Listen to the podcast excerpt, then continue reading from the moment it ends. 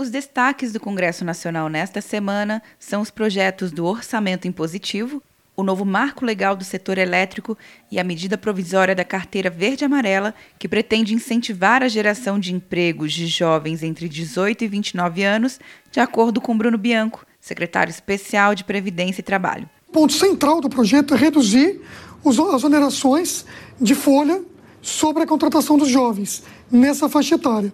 Ele fica mais atrativo para o mercado. O relator, deputado Cristino Áureo, acredita que a medida será aprovada na Câmara até o final deste mês. Nossa expectativa é votar na Câmara antes do final de março e depois usarmos o tempo é, restante para aprová-la no Senado e, com isso, é, cumprir os prazos e termos oferecido ao Brasil aí uma, uma legislação moderna e, ao mesmo tempo, uma boa notícia num momento difícil. A MP da carteira verde-amarela isenta a contribuição patronal para a Previdência e reduz o pagamento do FGTS para empregos de até um salário mínimo e meio, entre outras mudanças.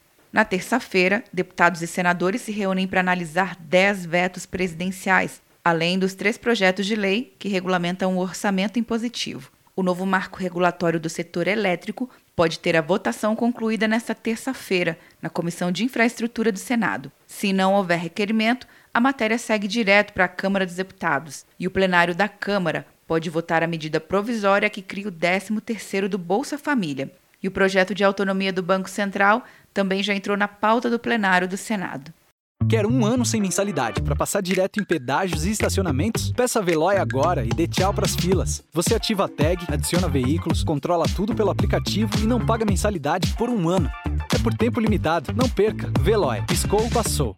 De Brasília, Luciana Castro.